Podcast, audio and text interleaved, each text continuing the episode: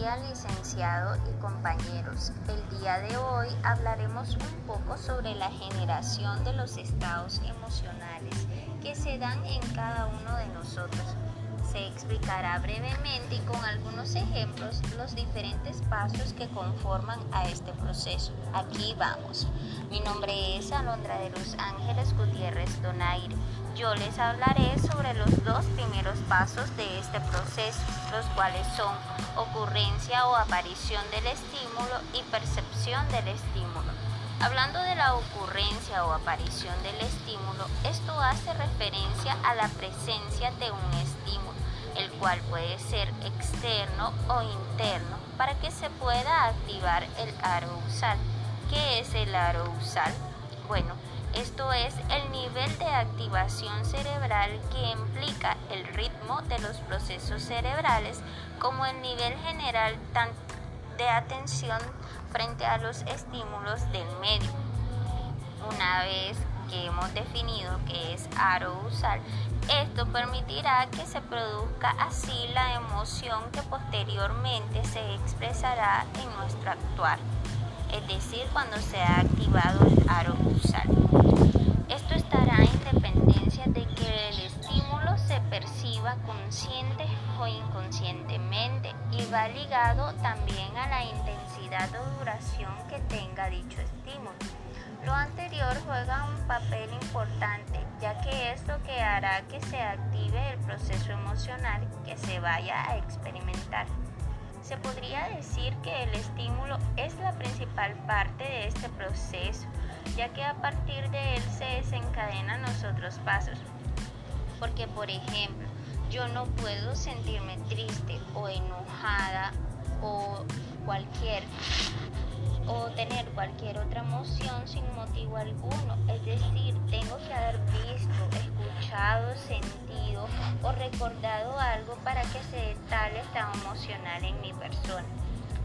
Con respecto a la percepción del estímulo, una vez que se ha dado el estímulo como tal, lo siguiente es vamos a percibir, a percibir este estímulo. Es decir, qué significado tendrá para nosotros el estímulo que se nos está presentando. Aquí entran en juego tanto los sentidos como el cerebro para captar el estímulo y también entra en juego lo que es la experiencia que tiene el sujeto con un estímulo.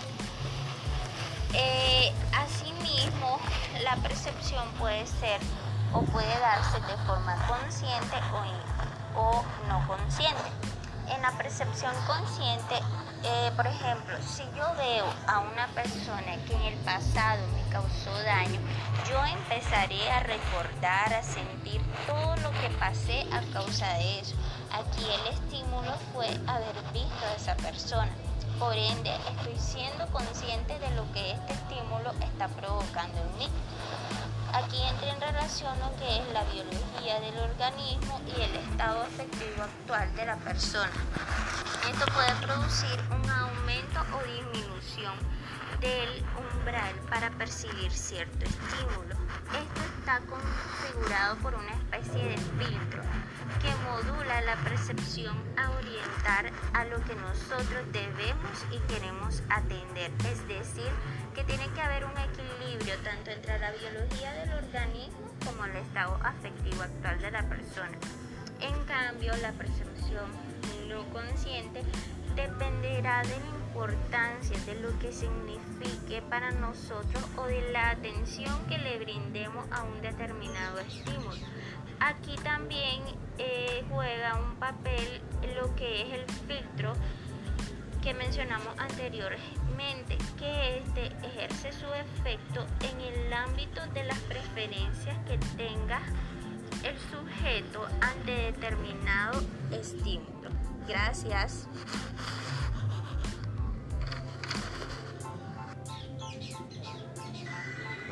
Josiel Ruiz y vengo a hablarle un poco acerca del proceso de la valoración y decisión. Ante esto quisiera aclarar de que este proceso se puede dar de forma consciente o inconsciente. Para esto quisiera poner un ejemplo o algún caso en el que nosotros como personas hemos experimentado. En algunas ocasiones hemos estado ante situaciones que nos han provocado mucho enojo, nos ha disgustado bastante y hemos reaccionado.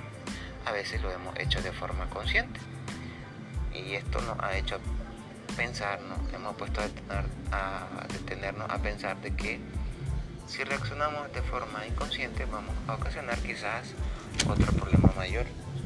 Entonces es ahí donde entra el proceso de valoración y decimos de que nuestra decisión repercutirá en el estado en el, estado en el que nos encontremos, ¿verdad?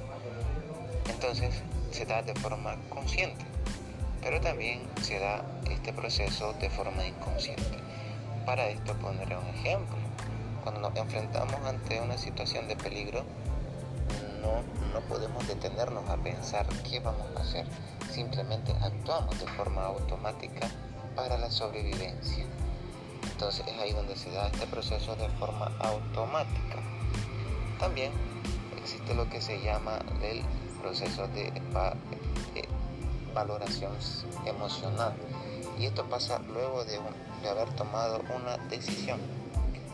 Valoramos, tenemos a pensar si la decisión que nosotros hicimos, nosotros ejecutamos entre un estímulo estuvo bien o estuvo mal. Y esto nos puede ocasionar una cierta inestabilidad, inestabilidad o estabilidad dependiendo cómo hayamos valorado esa post-decisión. Entonces esto repercute bastante en nuestra vida porque de esta forma podemos sentirnos bien con las decisiones que tomamos o sentirnos mal ante las decisiones que tomamos. Porque nos ponemos a analizar y decimos, lo hubiese hecho mejor, hubiese estado mejor si lo hubiese hecho de esta forma o aquella. O bien nos sentimos bien cuando decimos, estuvo excelente lo que hice, actué de forma sensata, creo que fue lo mejor que pude dar y pues estoy bien. Entonces prácticamente en eso repercute lo que es el proceso de evaluación y valoración y el nivel de emocional que le damos a nuestras decisiones. Mi nombre es Brenda Maciel Gilbert Vargas y le hablaré sobre la orexi, expresión emocional y la conducta intencional. La orexi es la conexión entre la emoción y la intención de conducta que puede dar lugar a la aparición de auténticas conductas completas o puede ocasionar la manifestación de actitudes así como la conducta de la intención. Esta también hace la referencia a la acción, deseo e impulsos que permiten entender cómo la evaluación, valoración da lugar a las conductas intencionales. Cuando hablamos de expresión emocional, hacemos a la referencia a la posibilidad de que se produzca una expresión automática, instintiva, sin que haya ningún tipo de control voluntario sobre esta. También se refiere a la manifestación que se encuentran asociadas a la expresión de una emoción.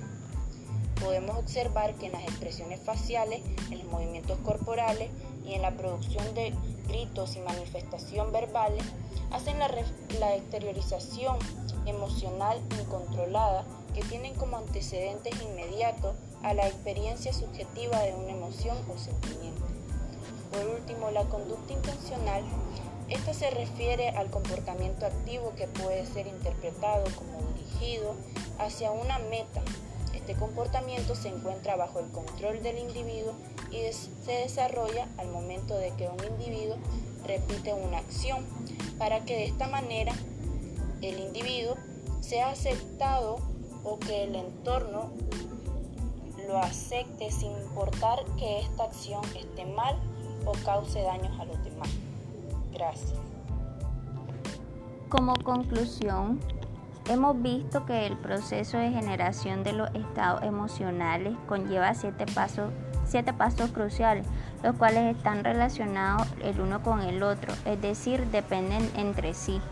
Es importante que nosotros como futuros psicólogos conozcamos de cómo se genera un estado emocional, ya que no solo se requiere de la parte emocional, sino también de la parte biológica, fisiológica y asimismo hay relación con uno de los procesos cognitivos eh, como lo es la percepción. Eh, esto ha sido todo. Gracias.